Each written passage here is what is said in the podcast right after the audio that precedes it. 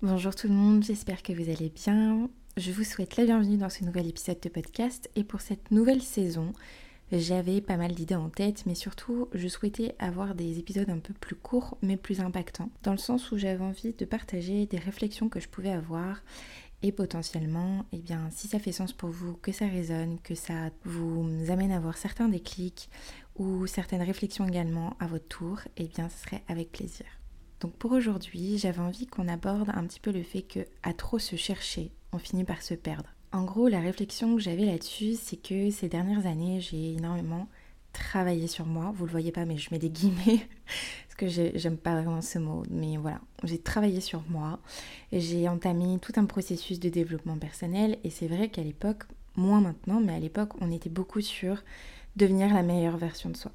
Et en fait, plus j'avançais dans ce travail-là, et plus je culpabilisais de pas y arriver, de pas être complètement heureuse, d'avoir toujours un truc qui va pas, ou d'avoir toujours cette boule au ventre, ou euh, d'être toujours en fait dure avec moi-même, de me rendre compte qu'il y avait certaines choses qui étaient peut-être pas guéries, ou que je guérissais pas assez vite, ou pas comme euh, bah, certaines personnes pouvaient le montrer, ou le revendiquer, etc.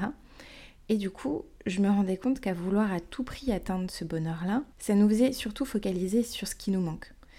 Et je commençais un petit peu à rentrer dans ce cercle vicieux où le développement personnel devenait une sorte de boucle de culpabilisation qui était euh, omniprésente.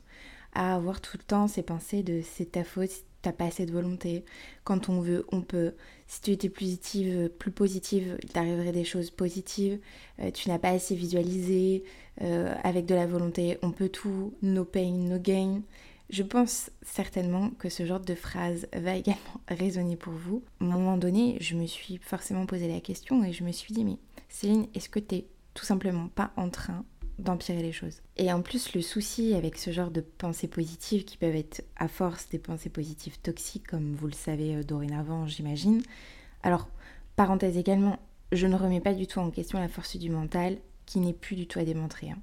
Mais ce que j'entends par là, c'est que si ça marche pas, c'est pas que vous l'avez pas assez voulu, ou que vous n'avez pas assez de volonté, ou que vous n'avez pas assez de positivité, de visualiser, ou que vous n'avez pas assez de travailler sur vous. En gros, c'est pas de votre faute.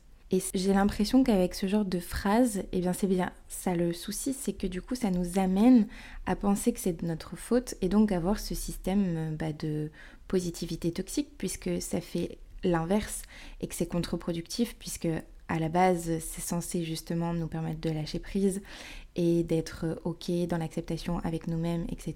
Et finalement on est plus sur le fait de se flageller continuellement, de se critiquer et de s'auto-juger durement en plus. La vérité derrière tout ça, c'est que la vie, elle est ponctuée d'échecs, de regrets, de blessures, et que on n'y peut strictement rien. Elle est mouvement, les choses sont temporaires et ne sont pas euh, fixes, mais on n'est pas surpuissant, on n'est pas des robots, et à un moment donné, vous aurez beau essayer de travailler sur vous continuellement toute votre vie, alors c'est très bien, mais on ne pourra pas devenir la meilleure version de soi-même, parce qu'on est déjà, en fait, la version de soi-même. Qu'elle soit bonne ou pas bonne, ça encore une fois, c'est un discours intérieur qu'il faut effectivement peut-être plus venir changer, ôter certaines croyances limitantes, certains conditionnements, mais vous êtes déjà parfait comme vous êtes, parce que vous êtes vous-même, vous êtes vous, dans justement ce que vous pouvez et le mieux que vous pouvez, que vous faites au quotidien, mais vous êtes déjà la meilleure version de vous en fait, tout simplement. Donc ça sert à rien d'aller la chercher, parce qu'encore une fois, du coup, à trop chercher, on finit par se perdre et on finit par plus savoir qui on est réellement et on finit aussi par avoir ce système peut-être de culpabilisation si jamais on n'atteint jamais ce sommet ou cet objectif ultime qui est soi-disant être la meilleure version de soi-même. Ce qu'il est important que vous reteniez dans ma réflexion, c'est que il est nécessaire, voire même primordial, de se foutre la paix et de se lâcher la grappe. Des fois, il n'y a pas forcément de réponse. Et aujourd'hui, avec le recul, je comprends que c'est ok et qu'on n'est pas toujours obligé de les avoir. Et que même parfois, ça a du bon de se laisser porter, justement, de y aller au flot de la vie, de faire confiance en la vie, en l'univers, en ce que, peu importe le nom que vous donnez, d'avoir vraiment cette, cette foi, effectivement. Mais dites-vous que ce que vous avez déjà initié, que les choses que vous mettez en place, c'est déjà hyper bien en fait, c'est hyper courageux et que vous faites ce qu'il faut pour vous et que parfois c'est ok en fait si le reste vous échappe. Et même limite c'est tant mieux parce que c'est là justement où le jeu de la vie va rentrer en ligne de compte pour vous mettre ou non sur le bon chemin en fonction des choix, de ce qui devra arriver ou de ce que vous avez fait par rapport à votre part du travail justement. On ne pourra jamais être sûr et certain d'avoir fait le bon choix dans la vie, mais on ne peut pas se torturer le cerveau et passer sa vie à se poser la question. En fait, à l'inverse, posez-vous plutôt la question de vous dire et si j'étais déjà heureux? Et si j'étais déjà la meilleure version de moi-même?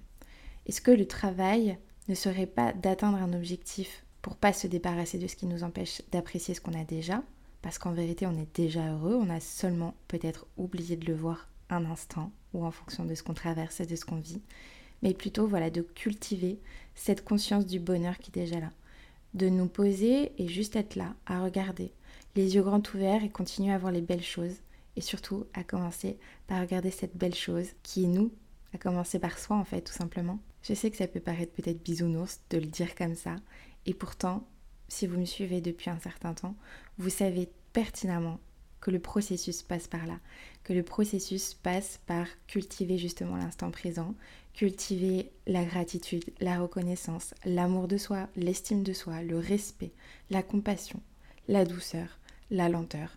Et tout ça, eh ben, c'est revenir à soi et surtout revenir à l'intérieur de soi. Mais vous savez quoi? Vous n'êtes même pas obligé de vous aimer.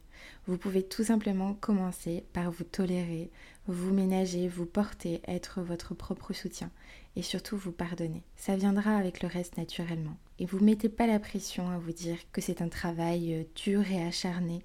Oui, vous allez peut-être passer par des phases de haut et de bas vis-à-vis de ce développement personnel-là, vis-à-vis de cette connexion de vous, mais simplement au bout du compte, de retenir que vous êtes déjà formidable tel que vous êtes. N'allez pas courir derrière la meilleure version de vous-même, parce qu'elle est déjà là, cette version-là. C'est juste qu'encore une fois, à trop se chercher, on finit par se perdre, mais on oublie seulement d'en prendre conscience ou de le mettre en pratique, mais surtout de le voir. Alors pour terminer, je vous poserai simplement cette question pour justement avoir un peu de, réflexion sur cet épisode. Est-ce qu'il y a des moments où vous arrêtez de travailler sur vous?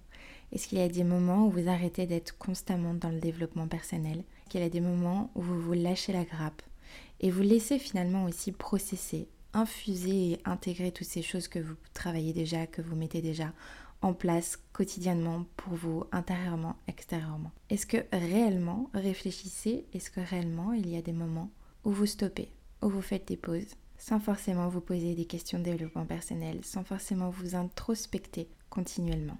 J'espère que ce plus court épisode de réflexion avec moi-même et du coup de réflexion avec vous-même vous aura plu. N'hésitez pas à me le faire savoir et surtout n'hésitez pas si vous avez des questions.